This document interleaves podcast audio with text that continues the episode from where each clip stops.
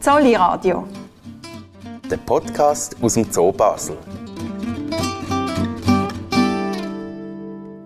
Herzlich willkommen beim Zolli Radio. Mein Name ist Jenny Dage. Und ich heiße Lukas Meili. Und jetzt ist es dann gerade so weit. Die Königspinguine spazieren durch den Zolli. An dem kühlen Morgen Ende Februar ist es eins der letzten Mal diesen Winter, dass die Pinguine spazieren. Und schon tummelt sich eine grosse Menschenmenge vor der Pinguinussenanlage. Etwa 150 Zuschauer sind es, schätzt der Pinguinpfleger Markus Bracher. Und am Wochenende sind es in der Regel noch mehr. Oh, jetzt ist es 100, 150 rum. Am Wochenende 300 plus. Der Pinguinspaziergang ist für viele Besucherinnen und Besucher etwas ganz Spezielles. Etwas, was sie nicht nur einmal schauen gehen. Nein, das zweite Mal. Das zweite Mal. Und, und gefällt es Ihnen? Ja, sonst wäre ich nicht nochmal ja. da. Ja. ja, also ich finde es einfach sehr interessant, auch mit den Kids. Oder? Das ist für sie auch ein Highlight, ja. wenn sie so draußen können umeinander und so nach zu den Tieren an, ohne dass irgendetwas passiert. Ja, das sind auch wahnsinnig schöne Tiere, oder? Es sind sehr ja. schöne Tiere, genau. Und Aber es ist eigentlich jedes Tier schön hier. Ja, das stimmt auch. Und auch die nächste Zolli-Besucherin, die wir gefragt haben, hat den Spaziergang in dem Winter schon mehrmals gesehen. Wir haben das jetzt schon bestimmt drei, vier Mal gesehen. Ihr gefällt am Spaziergang? Dass die Pinguine so nah sind, dass man sie so watscheln hört. Das ist so schön. Jetzt kommen sie. Jetzt, jetzt schau, jetzt kommen sie. Oh, da kommen sie, schau mal. Da kommen sie. Und dann geht es also endlich los. Überall entlang vom Weg stehen die Menschen und durch spazieren die Königspinguine. Und hinter ihnen der Markus Bracher.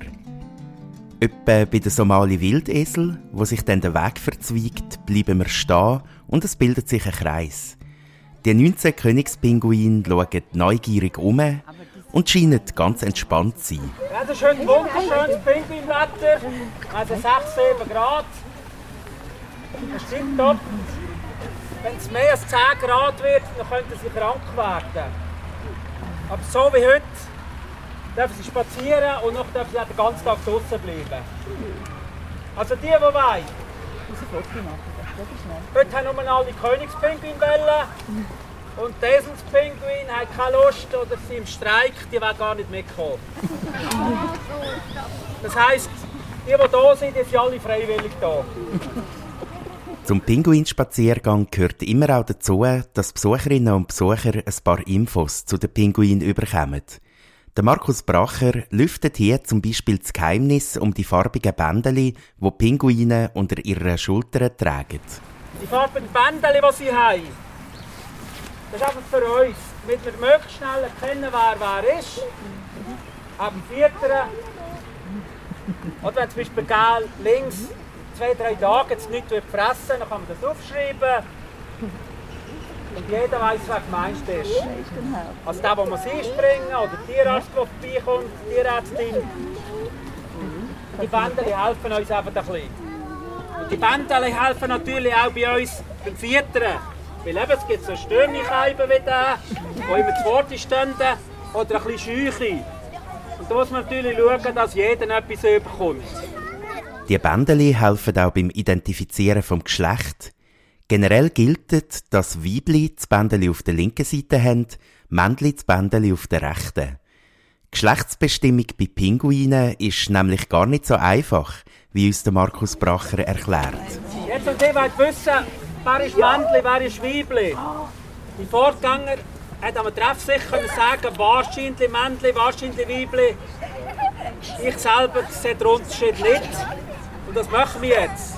Wir können einfach den Federn auszupfen, das Fädel in den Kuvert auf Bielefeld schicken und für 13 Euro machen die unsere DNA-Probe und dann sind wir sicher. Wir erfahren auch, dass Königspinguine im Zolli eigentlich keinen Namen haben, wie der Markus Bracher sagt. Offiziell haben sie keine Namen, aber wir haben jedem auch einen Kosenamen gegeben. Ein erfahrener Pinguinpfleger wie der Markus Bracher erkennt die unterschiedlichen Tiere aber nicht nur am Bändeli, sondern auch am Charakter.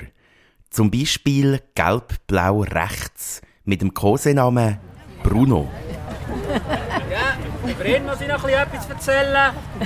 Normalerweise hat mir eine Freundin oder ein Freund eigentlich. Er hat zwei Freundinnen. er hat eine dreijährige und eine 23-jährige Freundin. Aber sie leben auf der gleichen Anlage, sie kennen einander, sie wissen Bescheid. Also von dem her ist es fair, finde ich. Plötzlich kommt ein Pinguin von hinten an Markus Bracher an der Jacke zupfen. Er reagiert cool. Da haben wir jetzt auch nicht umdrehen wer da am Stürmen ist. Sie sind immer die gleichen. Ja, ja, gibt es nur zu. Kommt am stürmen oder die Antarktis, grün links. Wenn die Retour dann kann man sie einfach zupfen, einfach anzeigen.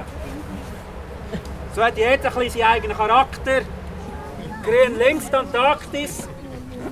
Heute hat sie es nicht verpasst, geht spazieren. Sonst ist sie einem Wasser, dreht noch ein paar Runden und verpasst damit, dass die anderen schon unterwegs sind. Man muss wirklich kann man durchzählen, wenn einer fehlt oder eine, dann ist es ganz sicher See. Oh. Hätte ich nicht erzählen ich weiß. Aber der Filmspaziergang ist seit Name zu Fort ist. Und wenn ich mir wetten wer ist Zind ist, dann ist ganz sicher er Zind ist. Der Markus Bracher zeigt wieder auf den Bruno. Weil er hat Zeit, er hat keinen Termin. Und während wir langsam auch ein das Gefühl für die unterschiedlichen Tiere mit ihren unterschiedlichen Charakter überkommen, neigt sich der Spaziergang leider auch wieder am Ende zu. Ja, er ist am Stürmen. Wir gehen jetzt langsam retour, so aus äh, ins Gärtchen. Und dann gibt es Mittagessen bei den Pinguinen. Heute gibt es Fisch. Es gibt Hering und Makrelen. Drinnen können wir auch noch Grill geben oder andere Fischchen. Aber heute einfach Hering, Makrelen. Und sobald sie im Gärtchen sind, gehe ich drinnen schnell Fisch holen. Achtung, jetzt müssen wir eine machen, weil es schnell. Und so watscheln die terminlosen Pinguine wieder langsam zurück zu ihrem Aussenkeg. Und wir laufen ebenso langsam hinter ihnen her und nehmen an einem von diesen letzten Pinguinspaziergängen von dem Winter Abschied von diesen schönen Tieren. Und bei aller Euphorie über den Frühling, wo in den Startlöchern steht, ein bisschen freuen wir uns auch schon auf den November, wenn es dann endlich wieder losgeht mit dem Pinguinspaziergang.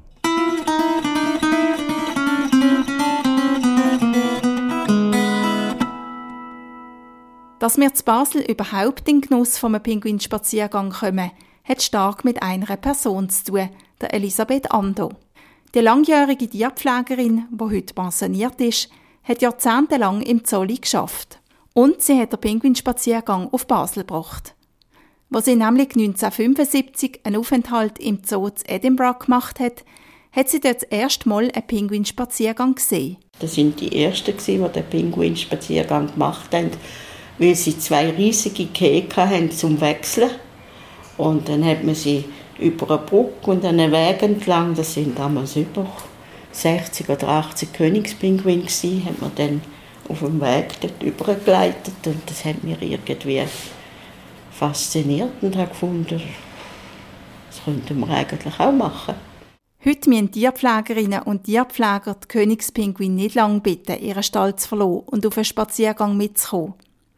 Ganz am Anfang war das aber noch ein bisschen anders, wie sich Elisabeth Ando erinnert. Und dort habe ich also, bin ich lang, lang vor der Tür gesessen, bis ich alle draussen hatte. Bis, weil das ist nicht so einfach, ein fremdes Territorium, so durch die schmale Tür rauslaufen und dann kommen. Und, aber plötzlich hat es geklappt und dann ist es gegangen und der Steinmann hat immer gesagt, was macht er, wenn einer abhaut? Dann sage ich, warte, bis er wiederkommt. Der Pinguinspaziergang ist im Zolli in kürzester Zeit zum Publikumsmagnet geworden. Im Zolli-Bulletin vom Mai 1977, also zwei Jahre nach der Einführung vom Pinguinspaziergang, hat es ein Bild, wo eine ganze Schar Kinder den Pinguin zuschaut und ganz noch dran ist.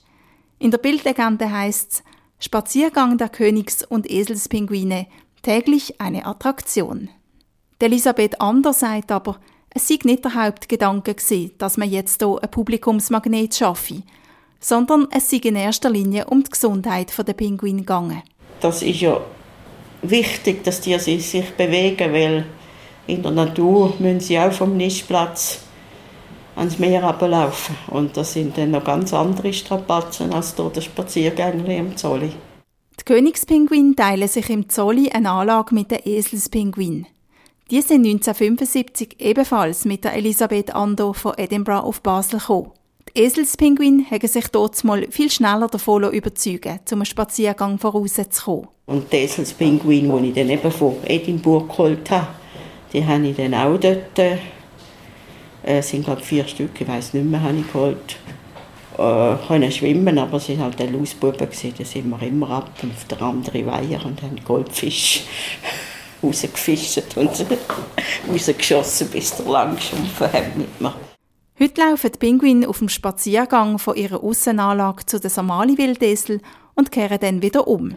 Elisabeth Ander erinnert sich, dass sie früher zum Teil noch längere Touren gemacht haben. Besonders an verschneiten Wintertagen haben die Pinguine und auch ihre Pflegerin jeweils schnell ein bisschen Zeit vergessen. Und im Winter, ich habe heute noch die Fotos angeschaut, da hat es einmal noch mehr Schnee gehabt. Da bin ich mit allen führen bis ins Vogelhaus. Und dann haben sie so richtig verschlitteln im Schnee und haben sich wahnsinnig gefreut. Und das sind dann Öben, als ich ins Sport heimgekommen weil äh, von lauter Pinguinen im Schnee habe ich dann am Schluss noch alles andere machen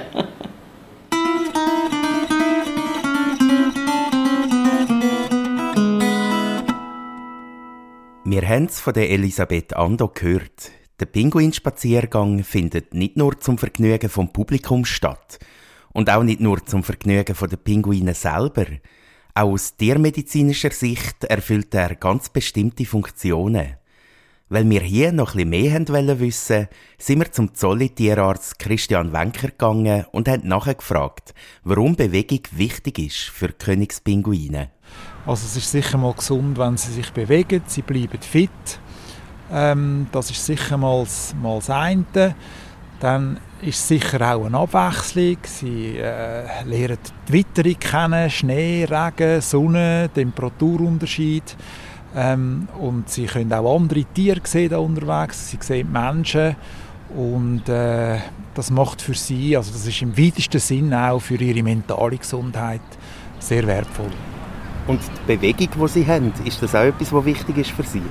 Absolut, ja. Also es ist wie ein, ein Fitnessprogramm. Wir merken auch gerade am Anfang, wenn der eine oder andere Tierpfleger vielleicht da zu euphorisch oder zu weite Strecken läuft, dann sieht man richtig, wie sie am nächsten Tag ein bisschen, ein bisschen Muskelkater haben und, und ein bisschen steif sind. Also man, man muss sie langsam auftrainieren, sozusagen.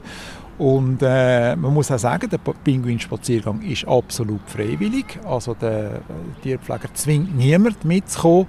Aber jetzt zum Beispiel wie heute sind jetzt äh, alle Königspinguine äh, dabei. Es kann auch mal sein, dass mal zwei oder drei oder einer daheim bleiben und das tun wir respektieren. Mhm. Für den Christian Wenker hat der Spaziergang aber auch noch eine andere Funktion. Der Tierarzt kann dort gerade beobachten, wie sich die einzelnen Tiere bewegen und erkennen, falls irgendetwas nicht gut ist bei ihnen. Ja, darum gehe ich eben auch sehr gerne an, an Pinguinspaziergang. Da sieht man es am ehesten. Also sicher mal äh, Lahmheiten, also ein leichtes Hinken äh, auf einem Bein, ein steifes Laufen äh, kann man sehen. Gerade bei diesen Alten, das ist halt auch ein bisschen, ein bisschen normal und es ist auch in Ordnung. Aber wenn es dann wirklich eine Lahmheit ist, dann müssen wir den behandeln. Und dann gibt es dann sogar vielleicht ein paar Tage einen Dispens vom Pinguinspaziergang, dass sie also im Moment ein paar Tage drinnen bleiben um, um ihre Gelenke zu schonen.